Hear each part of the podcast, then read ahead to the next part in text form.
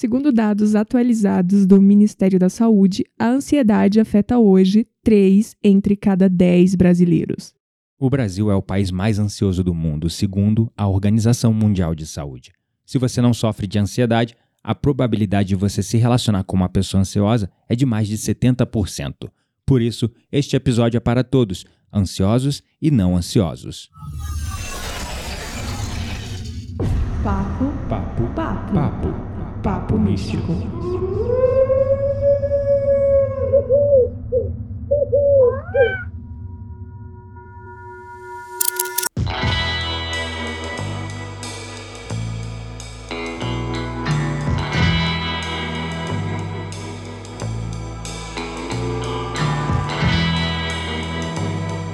Meu nome é Kitaria Dark e eu já me relacionei com uma pessoa ansiosa. Eu mesma. Meu nome é Gabriel Menezes e eu já vivi num relacionamento onde os dois eram ansiosos, eu e a minha ex-parceira. É, deve ter sido complexo. Bastante, bastante. Depois, no outro relacionamento mais longo, depois dela, eu me relacionei com uma pessoa que era muito ansiosa, mas eu já tinha superado a ansiedade. E aí você partiu pra ajudar e depois arranjou outra que também tá ansiosa. Pois é. Acho isso, que é um karma na sua vida, ajudar pessoas com ansiedade. Por isso, é verdade, com certeza. É, pois é, parece que há um karma na minha vida, esses relacionamentos. Mas, enfim, a verdade é que talvez, por isso, esse dado que eu acessei é que, na verdade, a nossa chance de se relacionar com uma pessoa ansiosa é de 100%, né? É, então, eu fiquei pensando, caraca, 70% é uma é um dado alto, né? Uma porcentagem alta. É, com certeza. E a gente é, precisa considerar que quando eu falo relacionamento, a gente não tá falando só de Afetivo, né? afetivo, Tipo, né? uhum. Você com a sua mulher. Pode ser você com um colega de trabalho, você com seu pai, sua mãe, irmão, irmã, uma pessoa que você convive muito, né? Uhum. Então, no final, esse tema é importante para todos. Por quê? Se você não é ansioso, a chance de você se relacionar com alguém que sofre disso é muito grande. Então, nós precisamos disseminar esse conhecimento, né? Nós precisamos falar sobre esse tema. Porque é um grande desafio se relacionar sim com uma pessoa muito ansiosa. E essa pessoa ansiosa também tem muita dificuldade de se relacionar. É, e eu acho que também, é, falando como uma pessoa ansiosa, eu, por exemplo, tenho muita dificuldade de entender que o que eu sinto é ansiedade e que sim, a ansiedade deve ser tratada como uma doença, né? Tipo, Exato. é, é, então, assim, até porque ela também é, acaba acarretando sintomas físicos, né? Pois que é. se manifestam de forma física no corpo. E eu recentemente fui é, uma pessoa que passou por isso. É, exatamente. Mas assim, pra mim ainda é difícil porque é tão natural os processos assim do dia a dia, né? Uhum. Que pra mim, nossa, tipo, eu só tô vivendo a minha vida, Uhum. entende? Então é uma linha tênue que divide essa questão de se entender como alguém ansioso e também é, estar atento pra isso e procurar tratamento, né?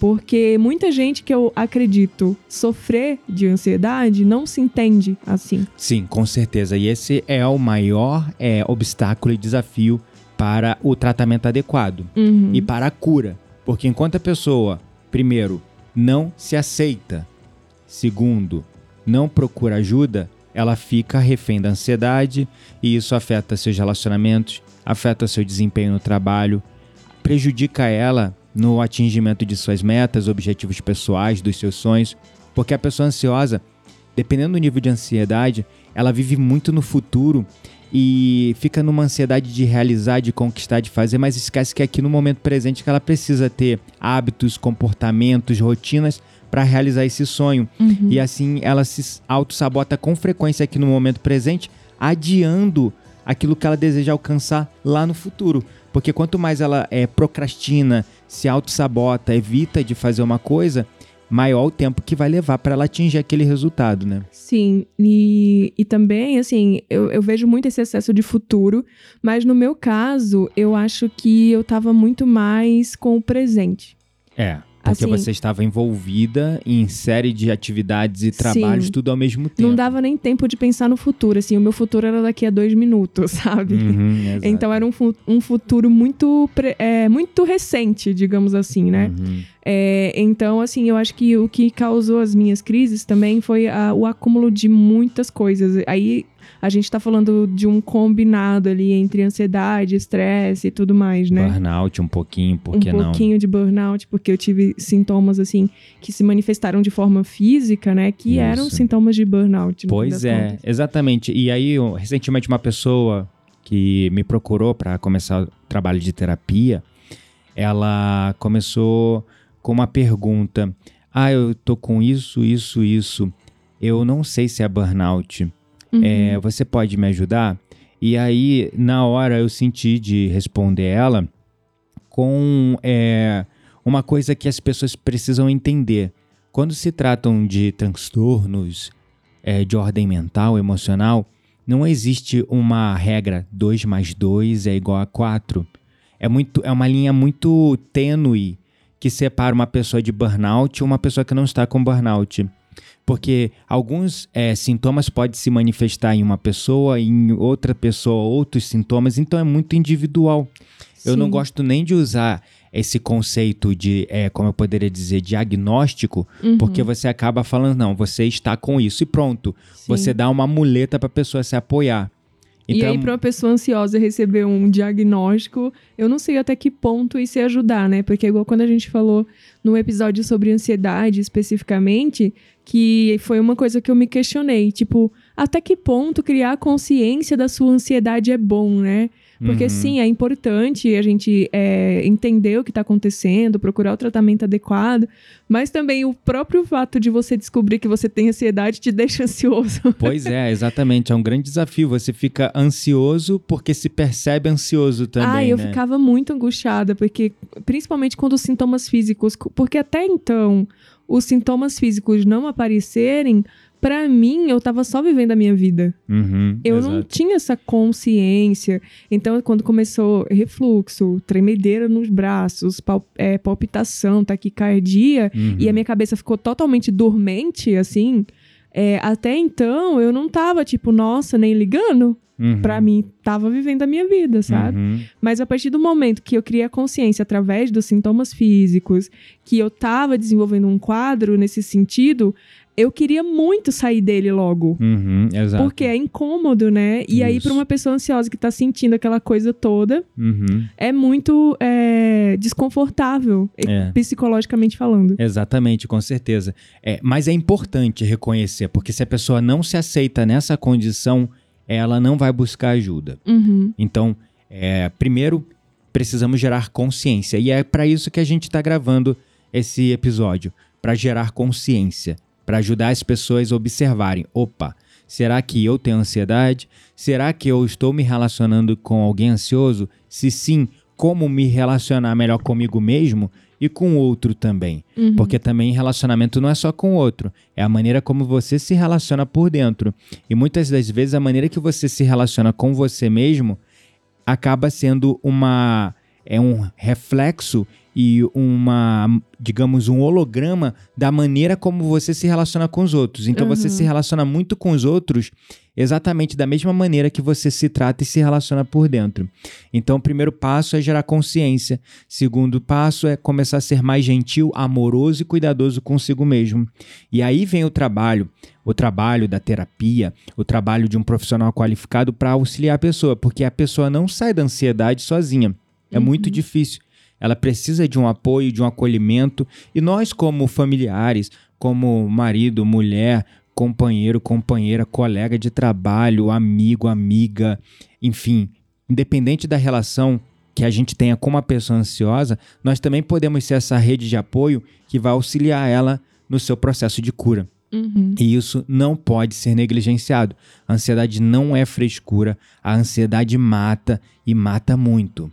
E uma coisa que lembrei, recentemente você falou dos seus sintomas, né? Uhum. Uma pessoa me procurou para fazer terapia porque ela estava com coceira no corpo todo.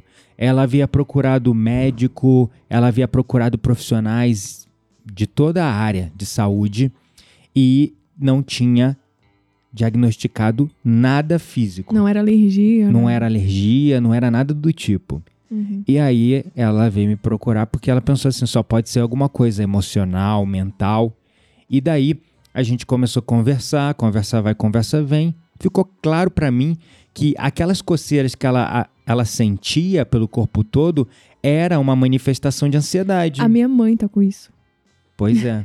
E aí, quando você para pra olhar o, o histórico dela atual, Uhum. ela acabou de passar, e não sei se passou ainda, por uma crise de ansiedade. É, ela deve estar vivendo ainda Com isso. certeza, é, se manifestou de forma física pra ela nesse sentido, da Uhum, coceira, né? Exatamente. Porque ela falou até que tinha marcado um alergista e eu fiquei pensando, hum, talvez isso tenha a ver com ansiedade. Muito antes de você me falar isso. Isso tem Exato. duas semanas que ela falou. Exatamente. Então, é bem isso. É um exemplo de vários exemplos. Já peguei pessoa com é, zumbido no ouvido e Uhum. perguntando o que que era, porque já tinha procurado otorrino, procurado fonoaudiólogo, procurado um monte de especialista e absolutamente nada físico havia ali. E aí, novamente, vamos lá, conversa vai, conversa vem, vai analisando o modelo de mundo, a realidade da pessoa, ansiedade também. Enfim, então assim, são é, muitos os diferentes sintomas que podem se manifestar. Mas é aquela história, quando você cala, o corpo fala. Então, como você falou, ah, eu tava vivendo a minha vida, tava tudo bem. Normal. mas você mim tava era- calando pra si mesmo algo que estava acontecendo. Eu super me calava. Assim, no sentido de que pra mim era só a minha vida. Normal. Exatamente. Normal. Tipo, gastar o meu horário de almoço inteiro, despachando pedido da loja, trabalhar oito horas por dia, participar de reunião o dia inteiro, usar final de semana pra trabalhar, entende? Então, Exatamente. normal, normal. E você foi calando pra essas coisas, você não colocou limite, você não disse não, e você também não falava Uhum.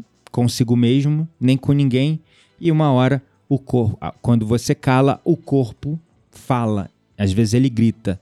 Uhum. Que bom que com você ele quase gritou, mas né, porque quando grita são crises brabas. É, A pessoa uhum. começa a entrar em processos de crise de ansiedade, crises de pânico, então Uhum. é bem bem complexo, é bem bem E uma coisa que, assim, é, hoje eu não tô mais com refluxo, né? E Uhum. também a minha taquicardia, a tremedeira no braço ainda percebo, assim, Uhum. hoje mesmo percebi. Mas essa parte principal parou. Só que uma coisa que eu parei pra pensar enquanto a gente estava aqui é, decorrendo sobre o tema é que muitas vezes os sintomas da ansiedade talvez também estejam ligados ao espiritual. Ah, sim. E a gente olha muito, assim, pro que tem acontecido aqui, né? Na Uhum. 3D, no momento presente da nossa vida Uhum, física. Verdade. E se esquece também do espiritual. E pra Exato. mim, principalmente, eu tô falando do meu caso em específico, pode não ser o caso de outras pessoas, Uhum. era algo totalmente espiritual. E aí vai a importância de você se conhecer, se analisar nesse sentido, porque Uhum. todas as vezes em que aconteceu alguma coisa assim relacionada à minha saúde, Uhum. meio que foi um alerta da espiritualidade que eu deveria parar, Desacelerar, né? desacelerar. Desacelerar pra olhar outros aspectos da Tudo, vida. assim, tudo, sabe? A Uhum. primeira vez que surgiu, lá em 2017, os meus primeiros sintomas de ansiedade, que foram críticos também, eu tava passando por momentos super complexos no trabalho. A Uhum. segunda vez, quando eu fui transferida para São Paulo também, eu tive uma mini crise de ansiedade. Uhum. Aí eu ficava tomando chá de camomila o dia inteiro. Consegui resolver, só que eu não parei de trabalhar. É, exatamente. E aí, o que, que aconteceu? Eu caí da escada e quebrei duas vértebras da coluna. É, exatamente. Então, é, quando eu caí da escada e quebrei as duas vértebras, eu parei pra pensar que, poxa vida, Tu não parou por bem, vai parar na força. eu te avisei com ansiedade que era algo levinho e tu não parou. Então agora toma essa aí e reflita o que tu tem feito da tua vida, sabe? Exatamente. Três meses sem andar, E três, três meses que você foi forçada a olhar pra você mesma. Exatamente. E enfrentar todas as suas sombras, enfrentar a si mesma, né? Exatamente. Então, assim, e agora também de novo. Então, cara, é a quarta vez e eu não aprendo, não aprendo essa porra, sabe? É, exatamente. Meu Deus! A ansiedade, ela sempre vem como alerta. Eu concordo plenamente com o que você falou. É um passo seguinte que eu trabalho sempre com os meus clientes ou alunos é, dentro dessa parte do tratamento da ansiedade e do burnout é entrar nessa questão espiritual. Uhum. Quando eu falo a questão espiritual, pessoal, eu não tô falando só essa coisa de Ah, eu acredito em X, Y, Z. Eu tenho X religião. Eu tenho X religião. Não, o espiritual é o autoconhecimento. Uhum. É você com você mesmo. Você já olhou para si mesmo? Você já olhou para os fatores da tua vida que estão te adoecendo? Você já olhou para as questões que você não superou? Você já se perdoou pelos erros que você cometeu no passado? Uhum. Você ainda vem carregando aí dentro de você culpa, vergonha, ressentimento? É isso, é o que você não tem falado, né? Que te agride por dentro também. Exatamente. Independente de qualquer crença ou religião que você siga, a espiritualidade ela tem como base todas as religiões três coisas fundamentais: o amor, que alguns chamam de caridade, amor de Cristo, compaixão, a gratidão, que muitos replicam isso através de ritos de oração, agradecendo a Deus, e o estado de graça, ou o Espírito Santo, ou a presença divina, ou simplesmente estar aqui vivendo no momento presente e enxergando o sagrado e o milagre que é a vida. Uhum. Então, é esses três fatores, eles se encon- Ah, e um quarto fator que eu já ia me esquecendo: perdoar. Porque também é um ato de amor, então está incluso na questão do amor, da compaixão, por isso que eu não coloquei como um quarto elemento. Mas, para não ficar subentendido, o perdão é fundamental. E é por isso que, independente do rito religioso, da religião que você segue, do- da, da escritura sagrada que você lê, o perdão está presente. E a coisa mais difícil, por incrível que pareça, é nós perdoarmos a nós mesmos. É, esse é o perdão mais complexo. É o mais difícil de você fazer. Perdoar o outro é mais fácil, acredite você, se quiser, do que você perdoar a si mesmo. Então, assim, é um processo espiritual. Uhum. Perdoar a si mesmo, trabalhar o amor próprio, o autoconhecimento, olhar para os fatores da sua vida que não estão te preenchendo e que você precisa deixar ir embora, dizer adeus, dizer não, colocar limites, você entender os seus limites, porque também é um ato espiritual de autoconhecimento Uhum. de você saber, olha, até aqui eu consigo ir numa relação. Até esse ponto eu consigo ir num diálogo, numa conversa, num desaforo. Passou desse ponto aqui, eu não vou mais. E você saber impor limites. Eu vejo com frequência as pessoas é, querendo serem boas. E elas confundem autoanulação com altruísmo Uhum. É, elas se anulam, vão dizendo sim pro chefe, sim pro trabalho, sim para isso, sim para aquilo. Elas vão se anulando no processo porque elas querem ser boas pessoas, boas mães, bons pais, bons profissionais, bons filhos, bons netos, bons colegas de trabalho, bom isso. Ah, eu sou uma pessoa boa. E elas vão se anulando nesse ato que elas pensam que é altruísmo. No entanto, isso não é altruísmo. Isso é falta de amor próprio. É egoísmo com você mesmo. Você está sendo egoísta com você mesmo. Porque quando você bota as pessoas na frente da sua saúde mental, emocional, espiritual, uma hora você adoece. Aí vem a ansiedade. Uhum. E aí você sofre.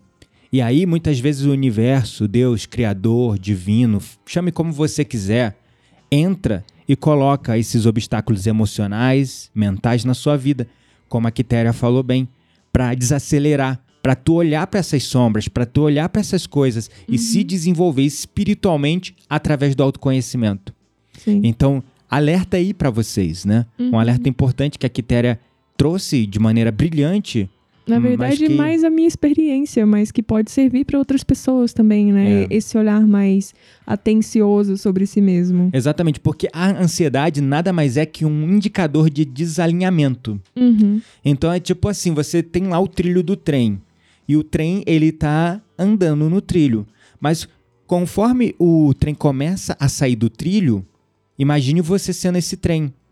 Aí entra a ansiedade. Uhum. Quando a tua vida começa a sair dos trilhos, quando você começa a sair dos trilhos, quando você começa a se desalinhar de si mesmo e do divino que habita em você, em volta de você, através de você, acima, embaixo, do lado, o divino que existe em toda parte, em tudo, em todos, quando você se desalinha dessa conexão, a ansiedade entra como um alerta. Pé, pé, pé, vai descarrilhar, pé, pé, vai descarrilhar, Uhum. para você voltar pro, pro rumo né? Sim, então, total. a ansiedade é uma coisa que precisa ser considerado o aspecto mental, emocional e espiritual. Uhum. Quando eu falo emocional, eu também estou incluindo a questão física, porque uma coisa que muitas pessoas não sabem é que a ansiedade também afeta o nosso físico. Nossa, O sistema nervoso autônomo central, ele regula Uhum. boa parte das nossas interações químicas e hormonais. E nossas emoções, né, elas são manifestações químicas e hormonais. Então, é uma química que ocorre para você sentir a emoção, ela não é uma coisa da sua mente. A emoção está para o corpo tanto quanto o pensamento está para o cérebro, para a mente, né? Então, é, a ansiedade é uma coisa que é emocional, logo também afeta o corpo. É mental, logo afeta também o cérebro. Então a gente precisa olhar para esses fatores de forma integrada, corpo, mente e espírito. Não Sim. dá para olhar de uma maneira isolada. E aí, afinal, como se relacionar com uma pessoa ansiosa? Porque esse é o grande tema do nosso episódio, né? Você já se relaciona com uma pessoa ansiosa? É comigo mesma. Na verdade, a minha família tem ansiedade, assim, tipo, a É minha mesmo? mãe. É, assim. é, não que isso seja algo hereditário, tá? Não é Uhum. isso. Mas sim, nós temos crises de ansiedade. A minha cunhada tem ansiedade.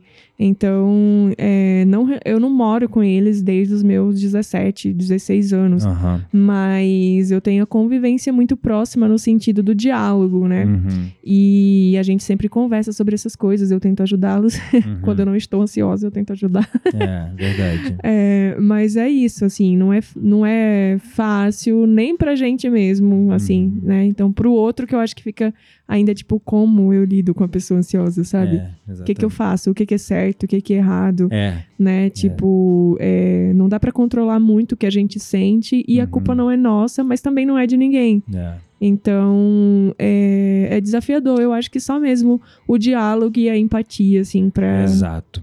pra aten- é, digamos assim, desacelerar um pouco, né? E, e deixar mais leve. O que intensifica a, a ansiedade nas pessoas é a falta de empatia Uhum. de quem convive com ela. É uma das coisas que mais atrapalha o processo de cura da ansiedade. Então, é, uma pessoa ansiosa, ela não consegue controlar muito o que ela pensa e sente. E a culpa não é dela e nem de ninguém.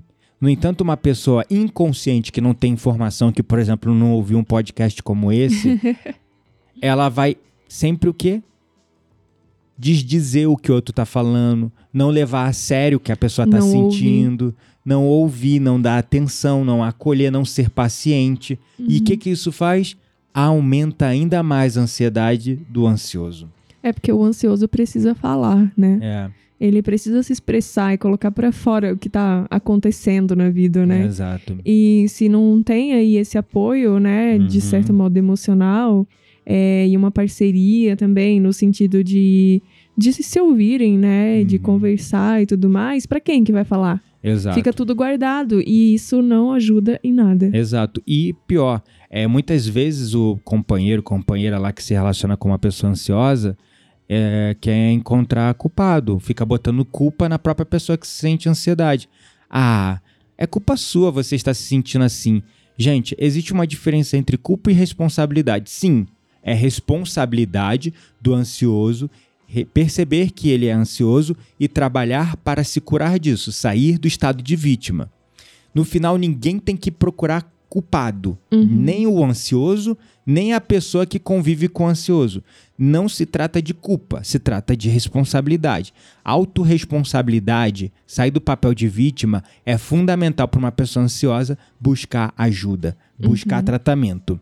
No entanto, se uma pessoa que está lá do lado dela fica apontando, ah, a culpa é sua, é isso, aquilo, a pessoa se sente mais ansiosa ainda. E não é saudável, porque a culpa é um sentimento muito tóxico. Se você coloca a pessoa ansiosa num ciclo de, de sentimento de culpa, ela vai se intoxi- intoxicar ainda mais da ansiedade. Sim, e a culpa desalinha os chakras também, né? É, Tem essa, essa é coisa. visão mais, digamos, espiritualista, né, dos nossos centros energéticos. Mas sim, tem essa desalinha. tem esse impacto no nosso corpo é Etéreo. é- etérico, energético e elétrico. Porque também somos eletricidade, também somos energia. Sim. E, e aí também pode se manifestar de outras formas, né? O Exato. desalinhamento dos chakras pode Exatamente. ocasionar sintomas de outras ordens, né? É, exatamente. Outro ponto importante: a pessoa ansiosa ela faz muitas perguntas, porque uma das características mais comuns na pessoa ansiosa é a insegurança. Uma pessoa ans- ansiosa ela sofre muito com insegurança. E isso é, é um processo que é causado por esses sentimentos e pensamentos que muitas vezes ela não tem controle. E aí uma pessoa ansiosa ela vai ser sempre muito questionadora ela vai perguntar pro namorado, pra namorada, pra onde você vai? Com quem você vai? Eu não sou assim. O que você vai fazer? As pessoas que entram Uhum. nesse padrão de insegurança. E você não faz isso porque a gente convive 100% do tempo, 24 horas, desde a Uhum. pandemia, porque a gente trabalha em casa, mora junto, dorme junto, faz tudo junto. Então não tem por que você perguntar. Mas Eu faço per- perguntas de outras ordens, eu É. acredito. Eu acho que eu, eu me faço muitas perguntas. é, é verdade, é É, verdade. então, assim, eu acho que é, é, o meu sintoma nesse sentido, ele tá muito mais relacionado a me questionar. Exato. E não a questionar os outros, não é, mais... A minha insegurança não é em relação é, às, às pessoas ao meu redor, sabe? Exato. Ela se desenvolve muito mais com relação a mim mesma, assim. Isso. No caso, se você fosse uma pessoa que fizesse muitas perguntas, pra mim, é, o meu papel seria te acolher, ter paciência, Uhum. responder todas as perguntas, não deixar dúvidas, não deixar espaço para dúvida, porque o espaço para dúvida aumenta ainda mais a insegurança da pessoa ansiosa e ela se vê mais ansiosa ainda. É, e aí quando a gente fala de outro ponto importante, é, que é também uma pessoa ansiosa, ela fica indecisa, né? Parece Uhum. até que é libriana. É verdade. Tudo ela pensa demais. É, Uhum. no meu caso em específico, eu, eu acho que o meu é o oposto, assim. Eu sou uma pessoa que eu tomo decisões muito rápidas. É.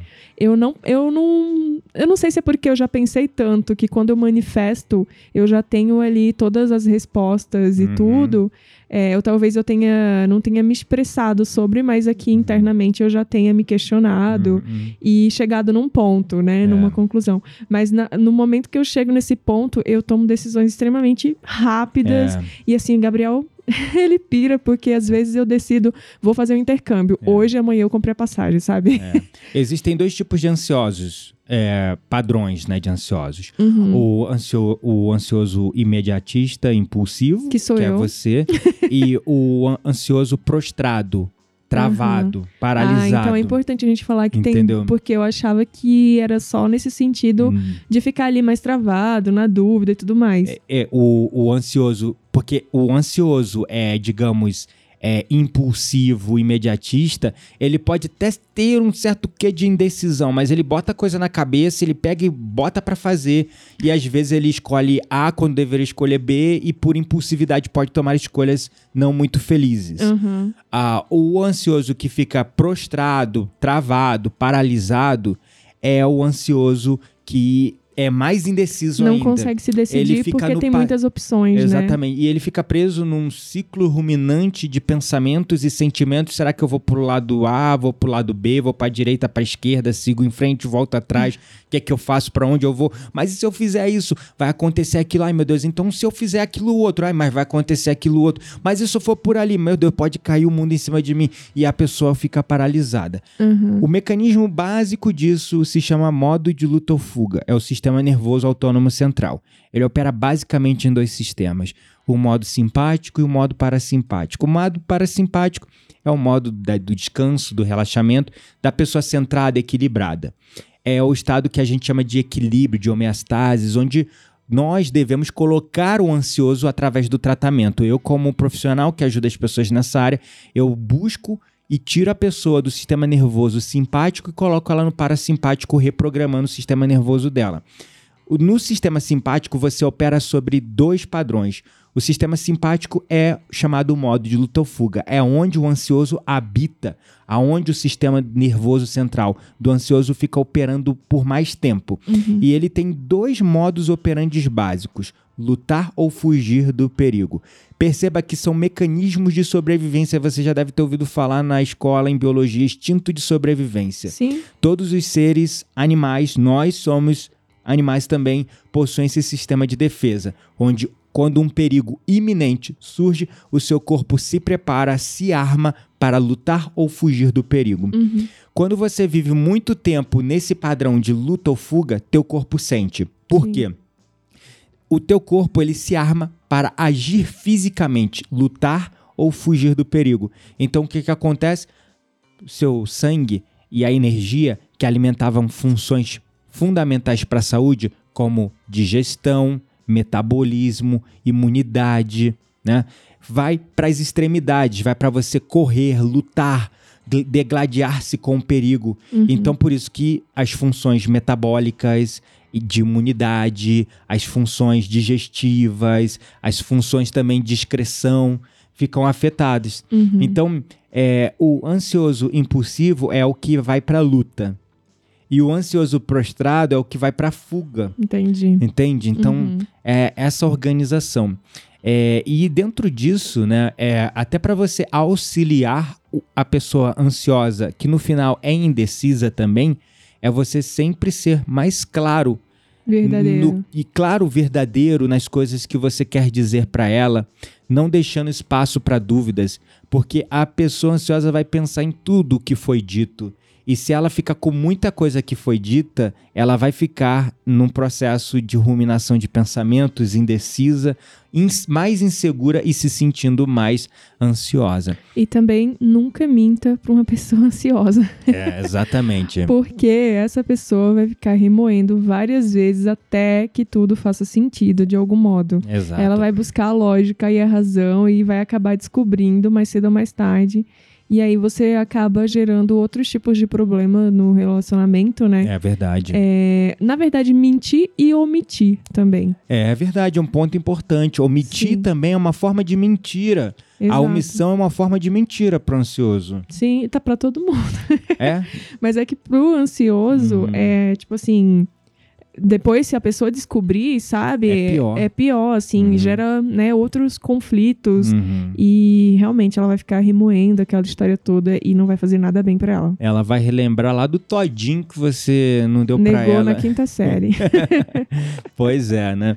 Então, é, pra gente entrar numa parte importante de como se relacionar com uma pessoa ansiosa, é uma das coisas que a pessoa ansiosa mais sofre, que são as crises de pânico ou de ansiedade.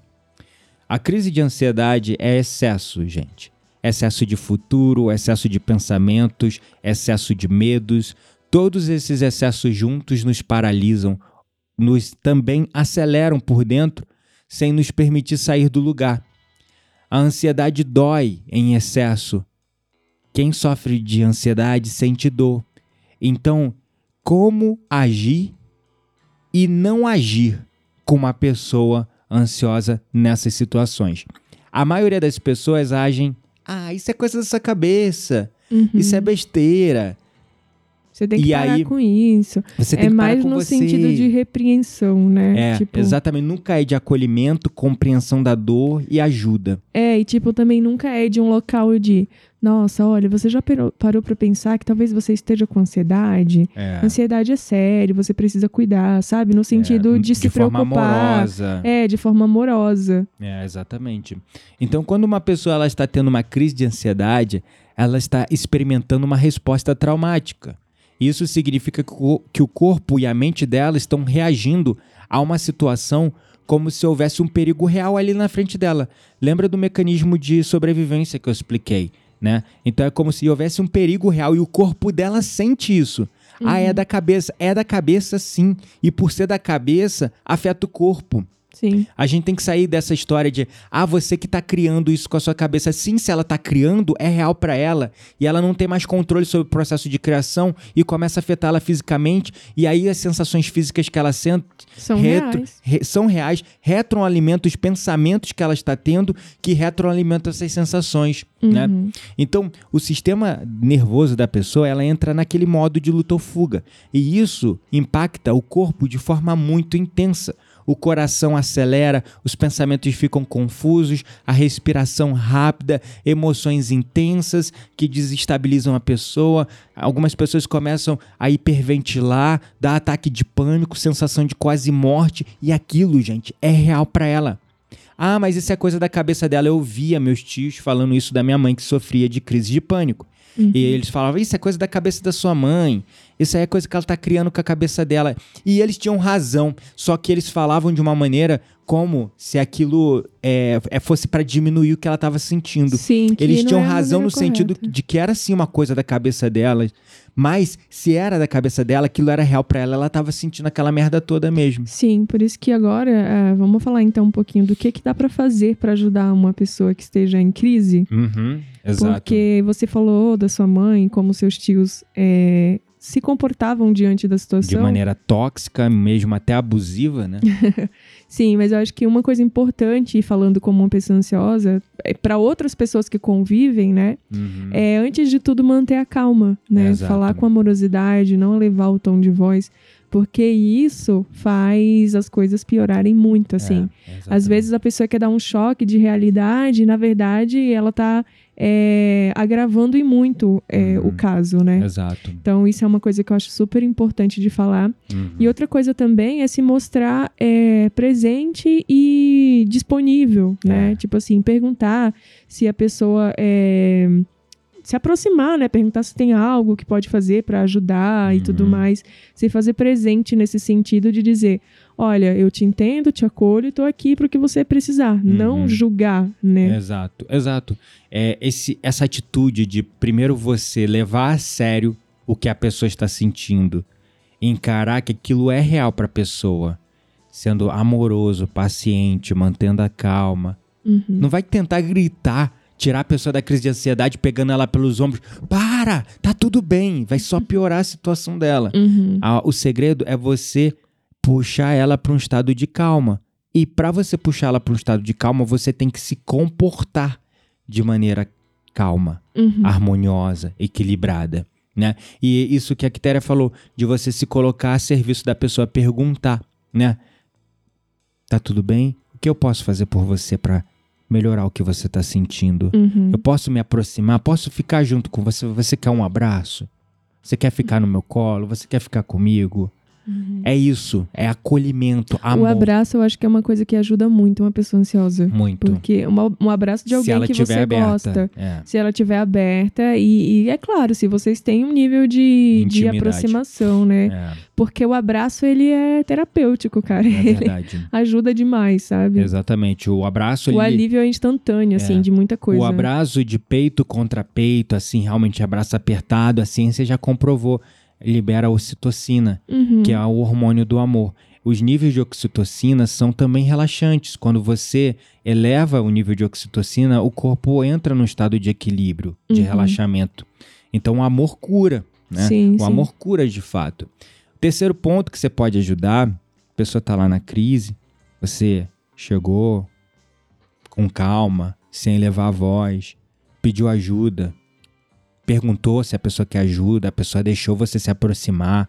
Você vai lá, segura a mão da pessoa e pede para a pessoa te acompanhar na respiração enquanto você conta. Aí você conta: inspire, dois, três, quatro, segure, dois, expire, dois, três, quatro, cinco, seis, segure, dois. E vai fazendo isso, né? Inspirando por quatro, segurando por dois segundos, exalando por seis segundos, segurando por dois. Vai repetindo o processo devagar até a pessoa se acalmar, porque esse ritmo de respiração, de inspiração por quatro, segura o ar por dois, expiração por 6, segura o ar por 2, auxilia a estimular o seu sistema nervoso parasimpático Uhum. para você entrar na resposta ao relaxamento. Né? E enquanto você faz isso e você vai percebendo a pessoa se acalmando, depois você pode dizer de forma suave e amorosa frases de apoio, como você está seguro, eu tô aqui com você, vai ficar tudo bem, tá tudo bem, eu vou ficar até isso passar. Esse Uhum. tipo de coisa vai acalmando também. Então, respiração, abraço, acolhimento, compreensão, palavras de apoio Uhum. é ouro. É a mesma, isso que eu estou ensinando para vocês é a mesma estratégia que eu utilizo durante uma sessão de terapia quando a pessoa está numa situação de crise de ansiedade Uhum. que eu preciso socorrê-la, né? Então, isso dá efeito e eu vejo isso todo dia acontecendo. Isso ajuda muito, né? E aí é claro, como eu já disse logo no começo, de como ajudar as pessoas em crise de ansiedade, não vem querer dar lição de moral. Uhum. Não vem querer ficar falando coisas como: "Ah, você tá exagerando. Ah, não é pra tanto. De novo isso? Ah, o que tem de errado com você? Ah, isso é sua, isso é coisa da sua cabeça. Alerta, alerta. Você está sendo tóxico. Você está sendo abusivo. Verdade. E se você é uma pessoa ansiosa e está ouvindo esse episódio e convive com pessoas que dizem isso Mostra pra esse você, episódio pra eles. Mostra esse episódio pra essas pessoas. Tá aqui, ó, o titio, o professor Gabriel, chamando na chincha, chamando a atenção aqui. Porque isso é tóxico, gente. Isso faz mal pro outro. Palavras são como balas. Não bala docinha de comer. A bala no cano de uma arma apontada pra cabeça do outro. Uhum. Você vai apertar esse gatilho e vai lançar essas palavras, porque as palavras podem matar. Se não matam na hora, vão matando aos poucos, por dentro, tirando a autonomia, deixando a pessoa ainda mais insegura, acabando com a autoconfiança dela, minando as forças dela, minando a energia dela, matando ela aos poucos, como um câncer por dentro. Uhum. E sim, muitas vezes a pessoa entuba aquilo, não tem com quem falar e vai se formando mesmo câncer no corpo físico. Né? O câncer da tireoide é um câncer que se manifesta pelos sapos que você engole e não fala, pelas ansiedades que você entuba e que você guarda. Então, você precisa ter é, compreensão disso, tá? Não fale essas coisas para uma pessoa que está sofrendo de ansiedade. E outra coisa, não julgue e nem duvide o- do que a pessoa está sentindo. Que a pior coisa que você pode fazer para uma pessoa que está sofrendo de ansiedade e a pessoa tá falando, ah, eu tô, ah, ah, não tô conseguindo respirar, eu tô morrendo. E você chegar para ela e falar assim, ah, isso é coisa da sua cabeça, você não tá sentindo nada. Uhum. É a pior coisa que você pode fazer. Ou então falar palavras do tipo, você vai morrer se você ficar desse jeito, É, sabe? é Olha pra verdade. você não sei o quê. Você É, vai ficar tipo doente de- se você é. continuar assim, né? Porque, de é certa julgar. forma, é compreender que é de fato real e de que Sim, aquilo real é um perigo. Mas não é a, a conduta correta É. para tratar pessoas ansiosas. Exatamente, né? Então, esses são os pontos, porque é, quando você julga ou duvida, que a pessoa, duvida do que a pessoa está sentindo, é, você está potencializando ainda mais essas sensações na pessoa. Porque aquilo que ela está sentindo é realmente muito ruim, muito horrível para ela. Nossa, demais. E quando alguém não acredita, não leva a sério, a dor ainda é maior. Parece que ela duplica, triplica. E eu sei porque eu já vivi isso, né? Uhum. E foi engraçado porque é, car foi kármico, né? Eu, quando era novo, via minha mãe tendo essas crises, meus tios falando essas coisas, e eu achava que eles estavam certo e que minha mãe estava de frescura. E aí eu parei de levar a sério o que a minha mãe estava sentindo. Eu comecei a duvidar do que ela estava sentindo, eu comecei a julgá-la. Daí a vida seguiu seus rumos e vocês sabem, a vida cuida da vida. O tempo é implacável, o universo nos mostra o caminho o tempo todo e num determinado momento da minha vida eu desenvolvi ansiedade burnout. E viu que não era nada eu- que ela tava Tudo fingindo. que ela sentiu, os mesmos remédios que ela tomou, eu senti Eu e os mesmos remédios que ela tomou, eu tomei. Uhum. E era real pra caralho. e eu não tinha controle sobre. Uhum. E naquela ocasião eu estava separado e nem tinha quem me acolhesse. Uhum. Então foi foda, foi foda superar isso sozinho. Foi o momento mais sol solitário da minha vida. Eu me via sozinho. É, eu afastei as minhas amizades, as pessoas de mim, porque eu estava doente, Uhum. né? E eu não queria a pena dos outros. Então eu comecei a agir de uma maneira inte- intempestiva, de uma maneira é, irritadiça, nervosa, incoerente, in- não, é inconsciente e sem nenhum tipo de empatia. Uhum. E acabei afastando as pessoas, que eu não queria que elas vissem que eu estava doente. Isso só foi piorando a situação, né? Uhum. Porque nessa hora o que eu mais precisava era acolher, era ser acolhido. Uhum. Hoje eu acolho as pessoas que vêm me procurar, porque eu sei que elas às vezes só precisam ser ouvidas, Sim. só precisam ser acolhidas, né? Sim, é isso. E outra coisa importante da gente falar também é que se você lida com uma pessoa ansiosa, tenha paciência, né? A crise, ela pode durar sei lá quanto tempo. Os momentos é, mais críticos, eles costumam durar, e aí a gente tá falando da nossa experiência, mas em torno de 20 minutos, assim, né? Então, o acolhimento é, nesses momentos, ele é, assim, fundamental. Verdade, verdade. E é claro, quando passar a crise, incentive a pessoa a buscar ajuda profissional, né? Uhum. Sempre incentive, mas com muito carinho, com empatia, com compreensão.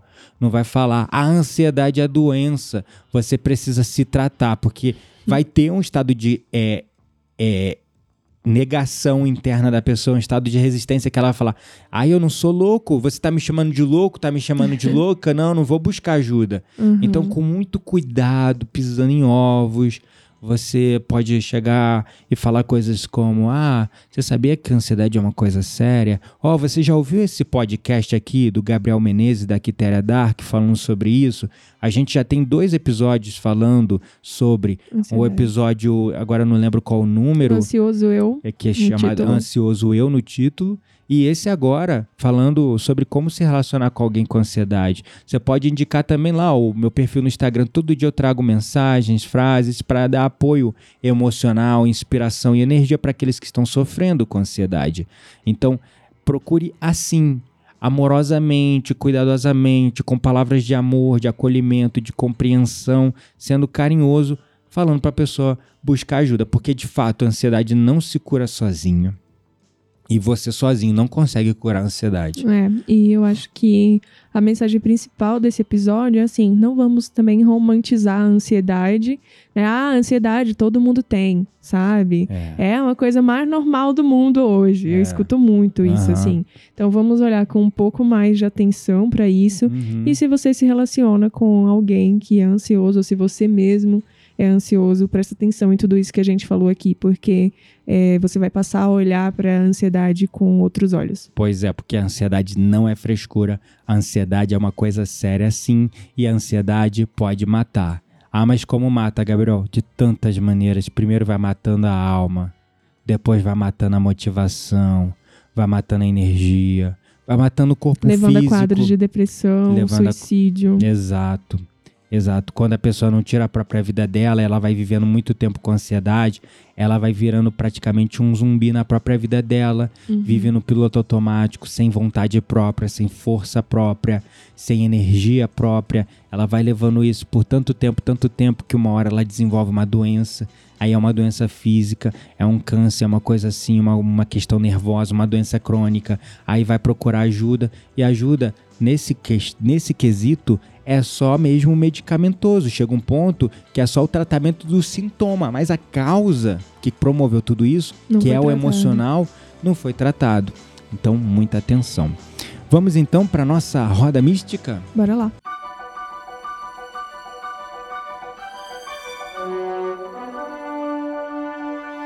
Chegou a hora da nossa roda mística. Segura a brisa, queremos indicar livros, sites, perfis, séries, filmes. Tudo isso para alimentar as suas conversas mais profundas com aquelas pessoas que realmente valem a pena. E aí, o que, que você vai indicar hoje? Bom, é, hoje eu gostaria de indicar é um movimento que eu estou fazendo porque eu percebi realmente muitas pessoas sofrendo de ansiedade. Eu comecei a perguntar qual é o meu papel nisso tudo. E eu pensei assim, eu preciso ajudar essas pessoas. Então eu criei uma semana. Essa semana ela vai ser 100% online, gratuita, chamado Desafio SOS Ansiedade. Uhum. Essa semana vai estar ocorrendo entre os dias 2 a 6 de maio de 2022, caso você esteja ouvindo esse podcast no outro ano, então de 2 a 6 de maio de 2022, essa semana agora que o episódio está sendo lançado, esse desafio vai acontecer para ajudar as pessoas que sofrem de ansiedade. Então, é o que eu sinto de indicar, porque eu vou realmente auxiliar as pessoas, acolher essas pessoas durante essa semana, trazer informação, conhecimento para ajudá-las a superar a ansiedade delas. Demais. E a minha dica é, não tem a ver com exatamente com ansiedade, mas ajuda pessoas ansiosas, porque é, descontrai a, a, nossa mente e fala justamente sobre os processos de pensamentos, como que eles são construídos, né? É uma animação chamada Divertidamente. Ela já foi, foi lançada já tem um tempinho já, mas eu acho que super vale, é, porque te, traz conceitos assim é, da muito, neurociência, muito interessante emoções. sobre como os pensamentos funcionam, as, as emoções, né? O amor, o medo, a vergonha, enfim, é, é muito muito legal. É isso aí. E se você gostou desse episódio, não se esqueça de nos avaliar clicando nas estrelinhas na descrição do podcast para que o nosso canal chegue a mais pessoas. É isso aí. Se você não gostou, não precisa avaliar. Pois é. e esta semana, como eu já disse, do dia 2 a 6 de maio de 2022, está acontecendo o desafio SOS Ansiedade. E nessa semana eu vou te ensinar a ativar o efeito SOS através da sua farmácia interna. Uma maneira de você superar as crises de ansiedade e desprogramar o seu sistema nervoso para fora da ansiedade. Essa experiência será 100% online e gratuita dentro do meu grupo do WhatsApp somente. O link para entrar nesse grupo do WhatsApp é bit.ly com y barra efeito SOS. Você pode encontrar ele na descrição deste podcast. O link está lá ativo. Você chega na descrição, clica e você vai entrar numa página e nessa página tem um botão vermelho.